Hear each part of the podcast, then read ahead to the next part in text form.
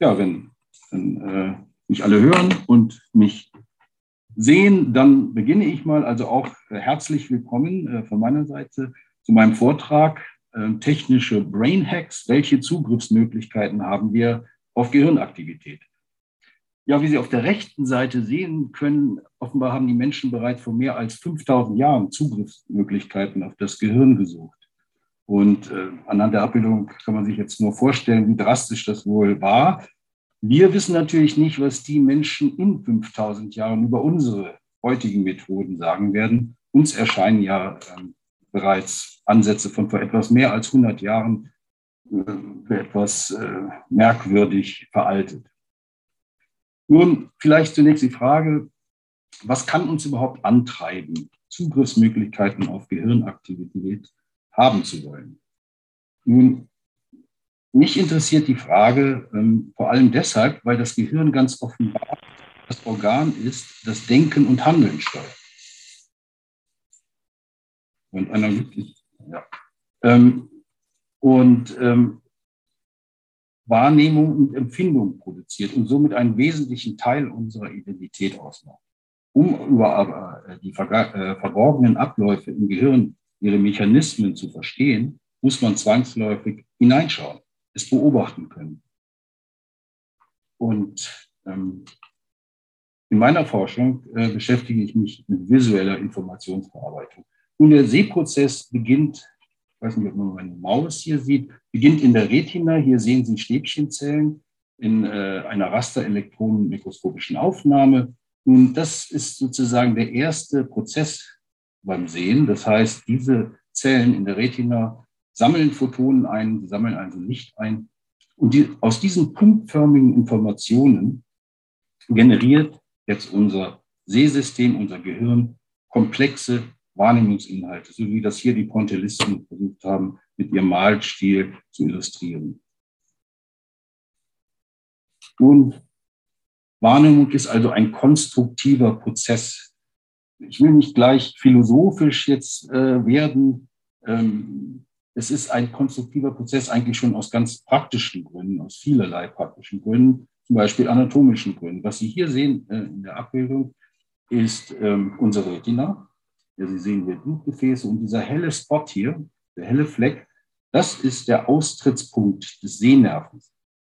Das heißt, an dieser Stelle befinden sich gar keine Rezeptoren, an der Stelle sind sie eigentlich blind.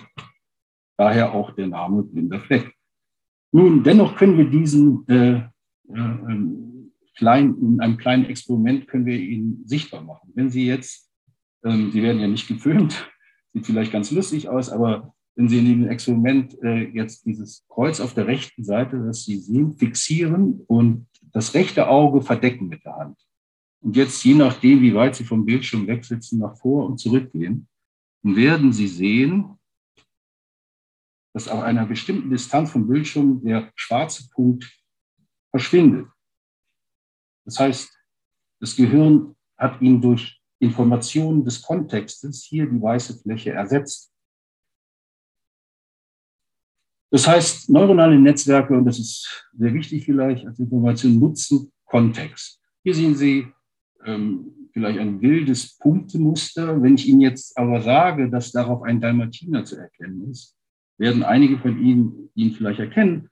Und wenn ich jetzt diese Punktewolke ähm, in Bewegung versetze, dann sehen Sie diesen Dalmatiner recht deutlich. Ihr Gehirn hat also unmittelbar aus Kontext und Bewegung eine Objektwahrnehmung generiert. Selbst moderne Computerprogramme haben bei solchen Aufgaben, die uns mit Leichtigkeit gelingen, erhebliche Schwierigkeiten. Nun, wie werden Kontexte vermittelt?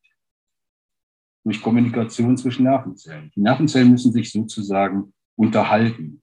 Und dies geschieht über ihre Verbindung, den synaptischen Kontakten. Schauen wir also zunächst auf die Struktur. Sie sehen hier das menschliche Gehirn äh, und daneben das Gehirn einer Maus. Und in diesen Zuständen, im präparierten Zustand sieht es vielleicht nicht ganz so hübsch aus, aber äh, Faszination ergibt sich hier, wenn wir vielleicht, wenn wir mal hineinzoomen. Das machen wir hier in das Maushirn. Wir zoomen jetzt hunderttausendfach in dieses Mausgehirn. Und was wir sehen, ist dass wir dann eine einzelne Zelle sehen können. Und wenn wir elektronenmikroskopische Aufnahmen, die einzelnen Schnitte ergänzen, sehen wir hier synaptische Kontakte zwischen dieser roten und der grünen Zelle. Und wenn man das Schicht für Schicht macht, sieht man, dass in einem kleinen Kubus von sechs Mikrometer ganz viele synaptische Kontakte ähm, bestehen. Und diese Verbindungen sind individuell, sind genetisch und durch Lernprozesse geknüpft und, und bestimmen in jeder Millisekunde die Gesamtaktivität des Gehirns.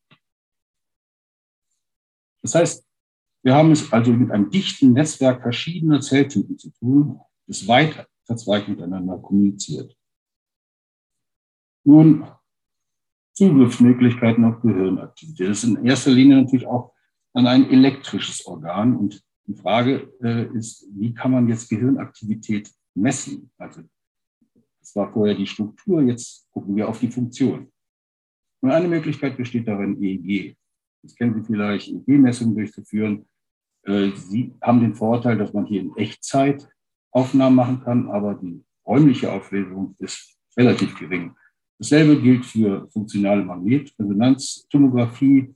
Ähm, da ist der apparative Aufwand schon deutlich größer. Der Vorteil, den wir natürlich hier auch an der Universität viel nutzen, ist, dass man in das Gehirn, vor allen Dingen in das menschliche Gehirn reingucken kann und auch kognitive Experimente durchführen kann. Aber auch hier bei dieser Methode, die die Aktivität relativ indirekt bestimmt, ist die Auflösung noch relativ miserabel, was zeitliche und räumliche Auflösung betrifft.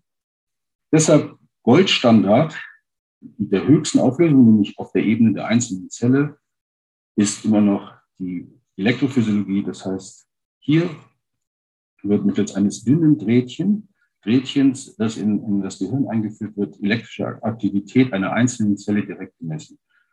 Das geschieht natürlich vornehmlich in tierexperimentellen Ansätzen, aber, das muss man auch betonen, bei ähm, klinischen Ansätzen bei schweren Erkrankungen wie Epilepsie, zum Beispiel im Parkinson, ist das relativ gängig.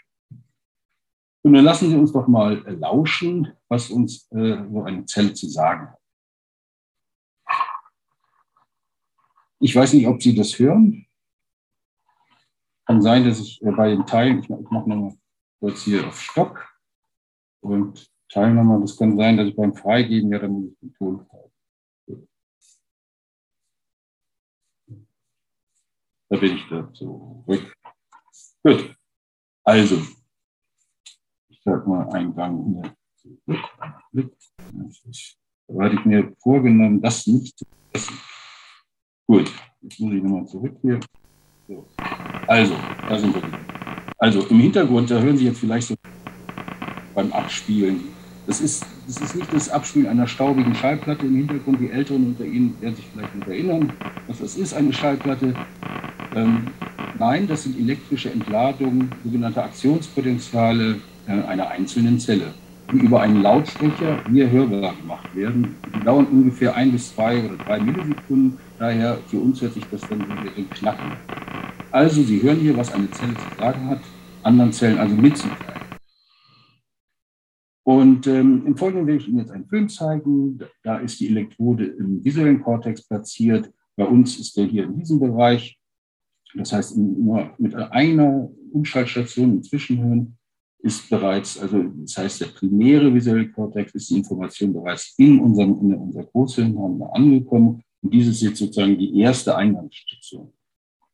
Ähm, der Film, den, den ich hier zeige, der ist, den finde ich immer wieder faszinierend, muss ich sagen, schon aus, weil er auch ein historisches Dokument ist und ähm, weil sie eben diese Einzelzelle hören. Und ich fand es immer schön und ich finde es immer wieder faszinierend, sich dann vorzustellen, dass ringsum viele andere Zellen irgendwie sich mit, miteinander unterhalten und dann zu einem, zur Wahrnehmung, zur Bewegung, zu unserem Geist führen sozusagen.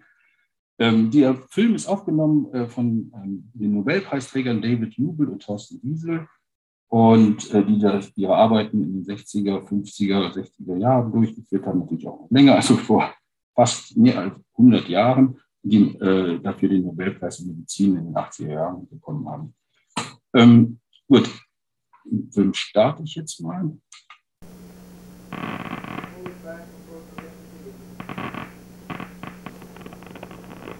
Und weil mir im Vorfeld gesagt worden ist, dass man, wenn der Film gleichzeitig läuft, meine Stimme schlecht hört, halte ich dir mal kurz an, was die Experimentatoren hier machen. Also die äh, Elektrode ist im Gehirn einer Katze platziert.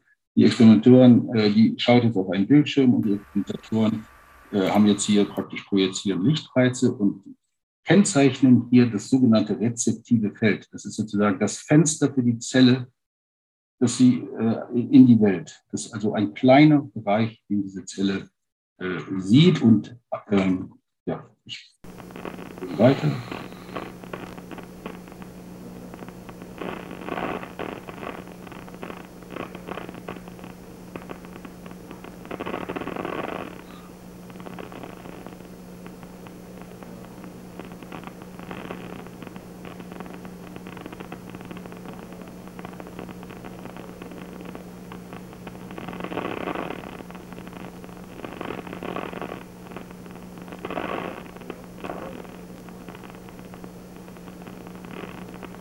Gut, vielleicht äh, stoppe ich den Film mal. Was hier gezeigt worden ist, und dafür bekamen sie in erster Linie den Nobelpreis, ist, äh, hier wurde zum ersten Mal gezeigt, dass Zellen nicht nur punktförmige Informationen verarbeiten und weitergeben, sondern komplexere Eigenschaften von Reizen, und die sind hier semikomplex, nämlich zum Beispiel ähm, die Orientierung und die Bewegungsrichtung eines äh, Reizes. Nun ähm, hatte ich ja gesagt, ähm, ne, also wir haben gehört, dass, dass eine einzelne Zelle an, das äh, mitzuteilen hat, das haben wir jetzt gesehen. Nun hängt natürlich die Aktivität einer einzelnen Zelle eben von den Informationen ab, die sie von ihren Nachbarn bekommt. Denn mit so einem einfachen, kurzen, kleinen Fenster äh, kann unser Gehirn nicht entsprechende Informationen verarbeiten. Wir brauchen also, wie gesagt, ja Kontext und äh, Zellen müssen sich unterhalten, um Kontexte zu vermitteln. Es ist ein bisschen so wie bei der Bundestagswahl. Wir erinnern uns, jeder hat eine Meinung, die kann sich durch Kommunikation ändern. Zum Schluss muss man aber irgendwie eine gemeinsame Entscheidung finden. Und eine Methode, die dies gewährleistet, wenn man also mehrere, viele Zellen gleichzeitig messen kann, ist das, was wir hier betreiben, das Optical Imaging mit Spannungsindikatoren im tierexperimentellen Ansatz. Und dazu verwenden wir äh, Farbstoffe, äh, die bringen wir äh, in das Gehirn ein. Hier sind sie äh, auf die Oberfläche des Gehirns.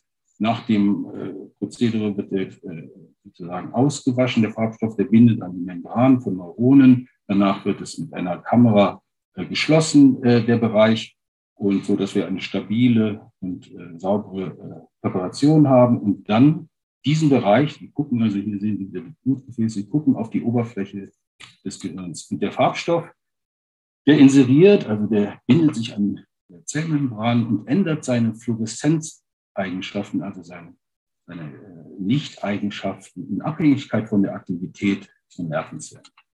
Das will ich Ihnen mal hier in einem Film äh, demonstrieren. Auf der rechten Seite sehen Sie wieder auf die, auf die Oberfläche zum Gehirn, den visuellen Kortex. Sie sehen hier äh, schematisch da auch Blutgefäße. Und jetzt zeige ich Ihnen, was passiert, wenn wir also kurzzeitig ein kleines Quadrat blitzen. Hier unten läuft die Zeit. Was ich noch sagen möchte, ist, dass eben die rote, rote Bereiche sind hier gekennzeichnet als hohe Aktivität, blaue als niedrige Aktivität. Also was wir sehen, ist, dass die Aktivität an der Stelle, äh, äh an der sozusagen dieses Quadrat repräsentiert, repräsentiert ist, äh, erscheint und sich aufbaut zu einem Wellenberg. Aber was hier viel wichtiger oder gleichsam wichtig ist, dass man sieht, dass es von dort aus eine wellenförmige Ausbreitung von Aktivität gibt. Und an diesen Stellen wird also hier der Wellenkamm sozusagen zur bewussten Wahrnehmung beiträgt, ist diese Welle zunächst unterschwellig. Das heißt, sie ist der Wahrnehmung nicht zu, zugänglich. Das heißt also, eine Ausbreitung über weitreichende Axonen findet statt. Das heißt, Zellen kommunizieren über ihre Millimeter weit verzweigten äh, Axone mit anderen Zellen. Und man kann sich das so vorstellen wie Wasser. Wenn man Stein ins Wasser wirft, ist im, Zentrum ist die hohe Aktivität und dann breiten sich wellenförmig Aktivitäten aus. Wir äh, wollen Sie mal Ihre eigene Aktivitätswelle sehen. Ich sage, Sie können gar nicht anders, wenn Sie auf das linke Beispiel äh, sehen dann sehen Sie folgende Konfiguration. Da erscheint ein kurzzeitig ein Quadrat und dann ein Balken. Der Balken ist eigentlich auf einmal gezeigt in ganzer Länge. Dennoch werden Sie wahrscheinlich nicht umhin kommen, ihn als sich ausbreiten von dem Ort des zuvor geblitzten Quadrats zu sehen. Also er breitet sich sozusagen von oben nach unten aus.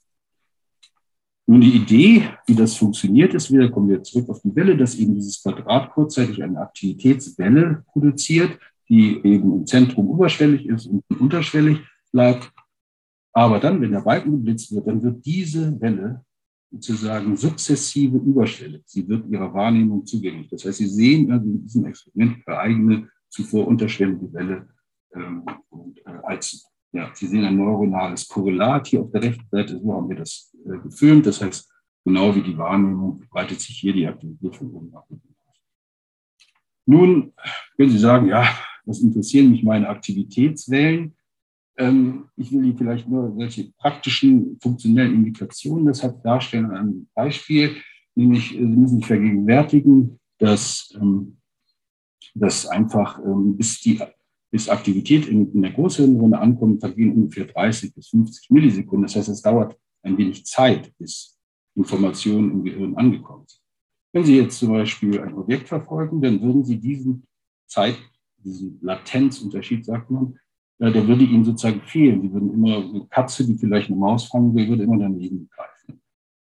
Und diese Aktivitätswellen können neuronale Verarbeitungszeiten erheblich verkürzen, indem nämlich diese Strategie verfolgt wird. Sie sind einfach schneller als die Objekte in der Welt und können sozusagen gleichsam schneller als der Schatten, wenn man so will.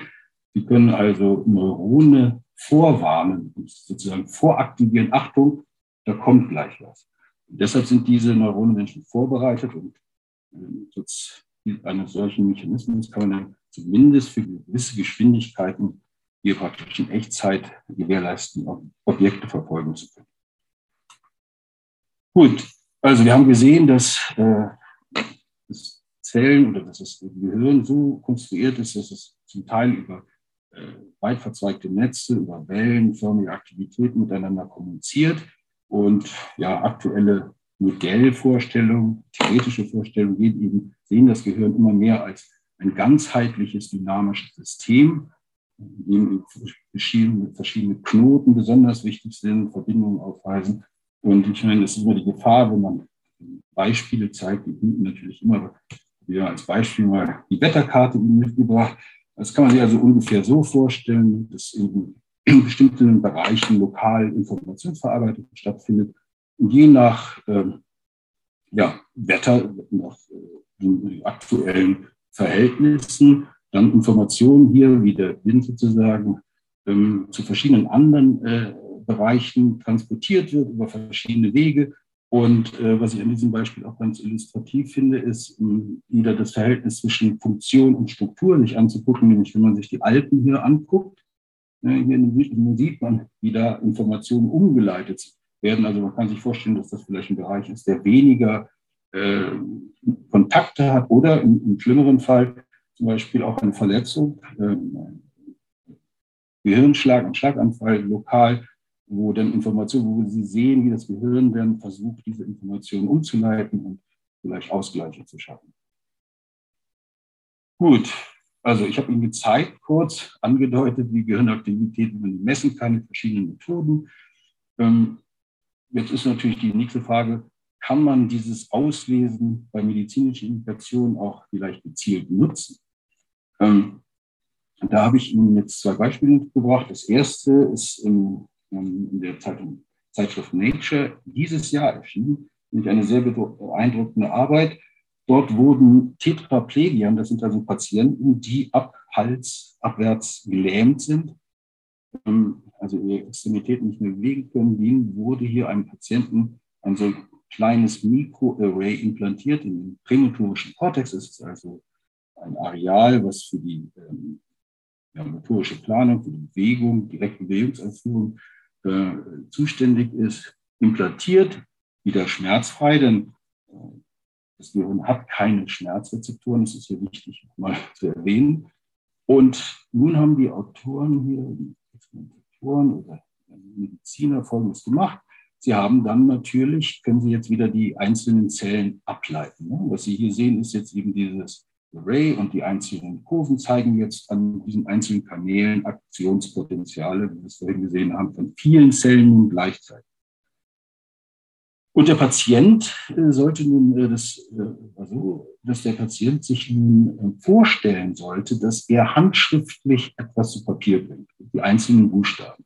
Und die neuronale Aktivität wurde dann in einen Computer gespeist. Hier sind also die einzelnen Punkte, stellen so Aktionspotenziale dar. Und dann, natürlich macht heutzutage alles die künstliche Intelligenz für uns, in ein Computerprogramm so derart, äh, das Computerprogramm wurde so trainiert, dass es in der Lage war, aus dieser Vielzahl der neuronalen Aktivitäten ähm, die einzelnen Buchstaben zu klassifizieren. Das heißt, ähm, tatsächlich, dass da praktisch durch Gedanken äh, die, die äh, Buchstaben zu Papier gebracht worden sind. Und die Autoren sind, äh, behaupten, dass also dieser Patient äh, nachher, als er trainiert war und die Maschine 90 Buchstaben pro Minute aufs Papier bringen konnte und das entspräche einer Ju äh, vergleichsweise äh, der Schreibgeschwindigkeit von Jugendlichen mit ihren WhatsApp-Nachrichten.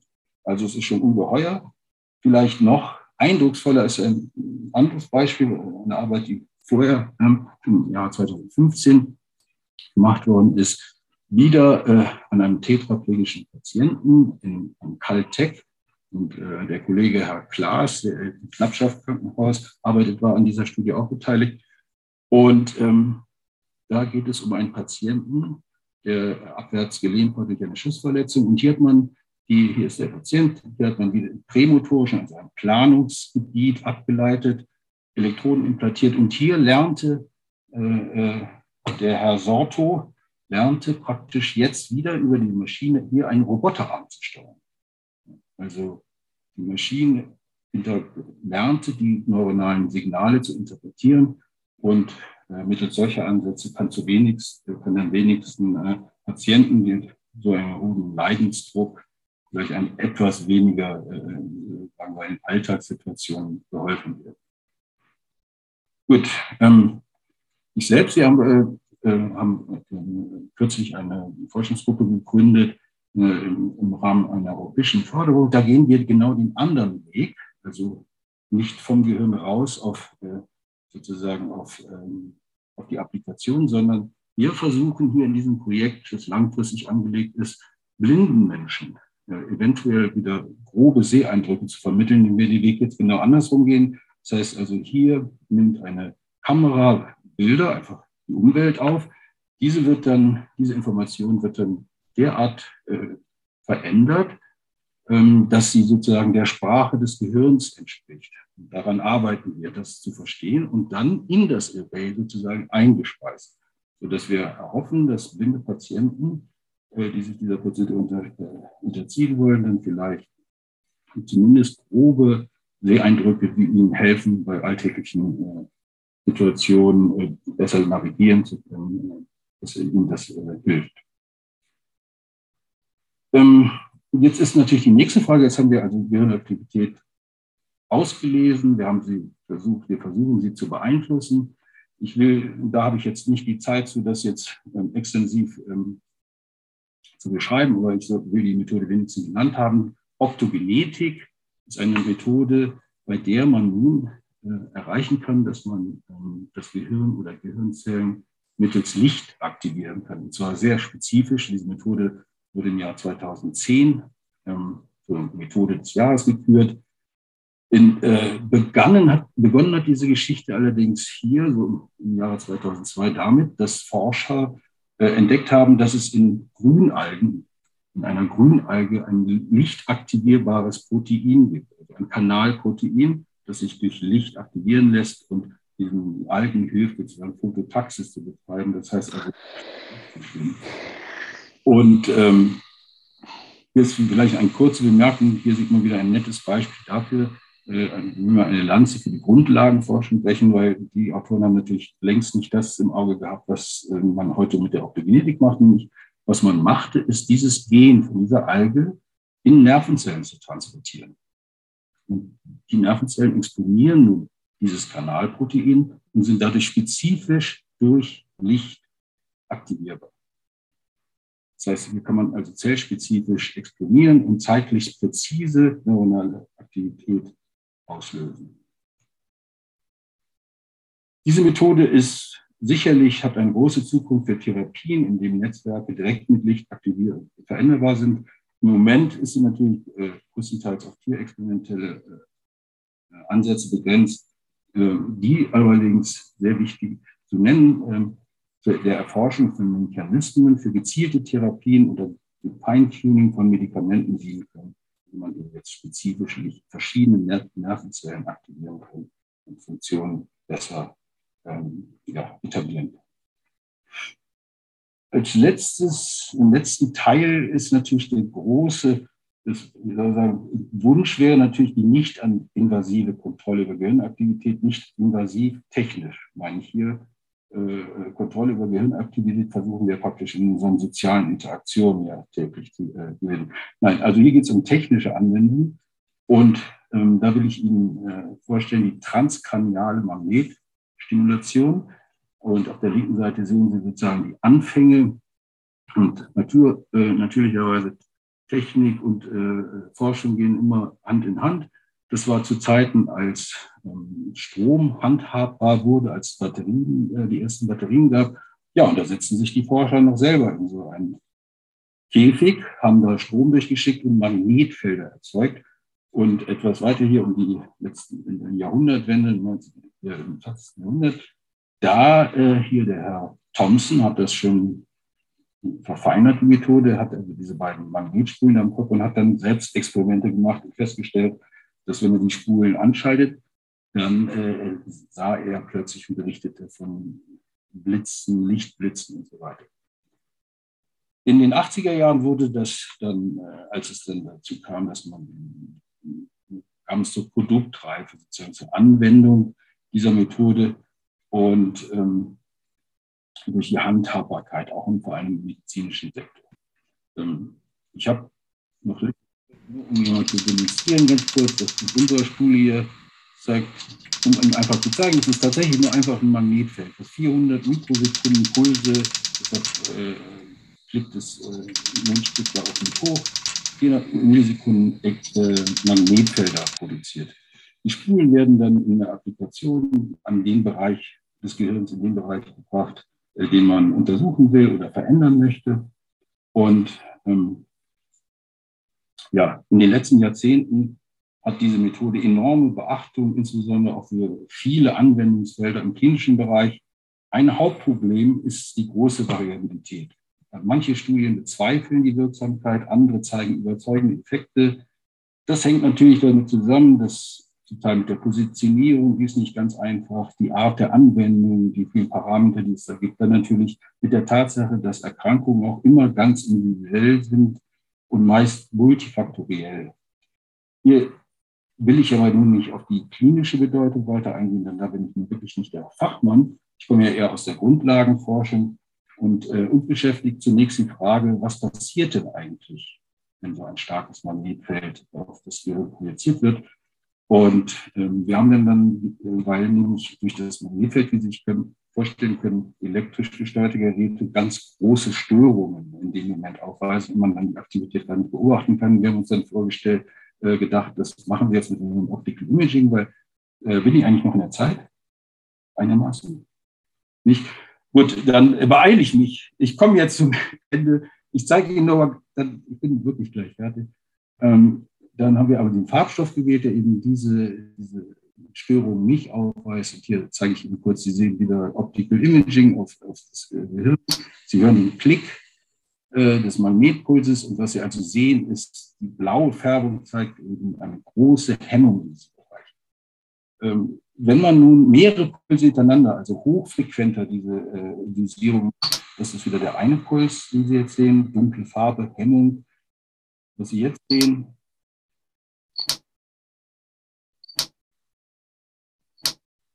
ist, dass sich ähm, Aktivität aufbaut. Und das sind die beiden wesentlichen, ähm, wie soll man sagen, Modi operandi. Also man kann Erregung aufbauen oder Hemmung im Gehirn. Und das kann genutzt werden. Ein Beispiel hier, ähm, um, zum Beispiel würde das hier bei bei der Amblyopie angewendet ist, also eine Krankheit, wo äh, äh, die in, bei Kindern auftritt, wo ein Auge schlechter sehen kann als äh, das andere. Und das ist, hat nichts mit dem Auge zu tun, sondern tatsächlich mit den Gehirnzellen, die dafür verantwortlich sind. Und man stellt sich vor, dass dort eben die Zellen, die ein Auge äh, ähm, bearbeiten, von den, an, von den äh, Zellen der anderen, des anderen Auges unterdrückt werden, gehemmt werden. Und mit dieser Methode äh, hat man nun versucht, diese Hemmung aufzuheben, die Zellen zu aktivieren und dadurch wieder ein Gleichgewicht zu schaffen und die Patienten können deutlich besser Kontraste erkennen.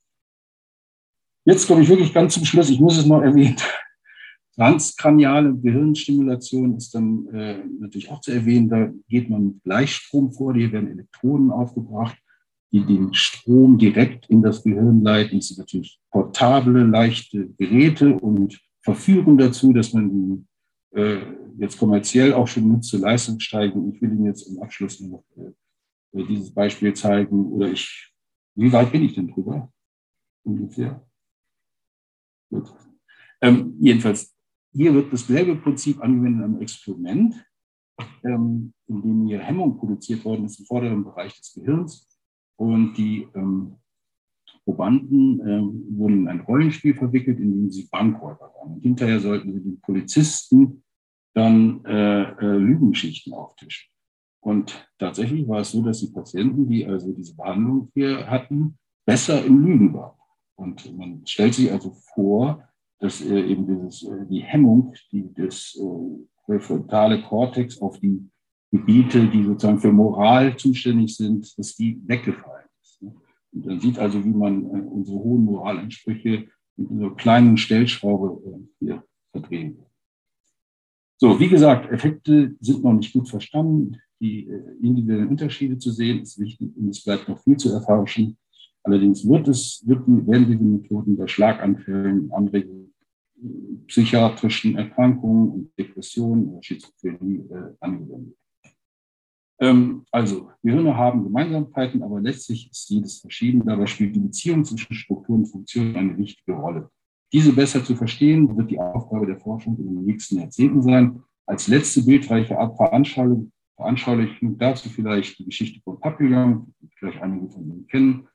Den hatte man zur Gefangenschaft auf die Teufelinsel gebracht und ähm, hier spielen eben auch die individuelle Struktur und Funktion zusammen, nämlich die Strömung in den Buchten, war so stark, dass ein Entkommen nicht möglich sei. Papillon nicht möglich schien. Papillon jedoch fand heraus, dass jede siebte Welle stark genug war, um ihn herauszutragen. Und in diesem Sinne geht für die Forschung, man muss nur versuchen, die richtige Welle zu erwischen. Ich danke Ihnen für die Aufmerksamkeit und entschuldigen bitte, entschuldigen Sie, dass ich äh, hier zeitlich äh, etwas äh, überzogen habe.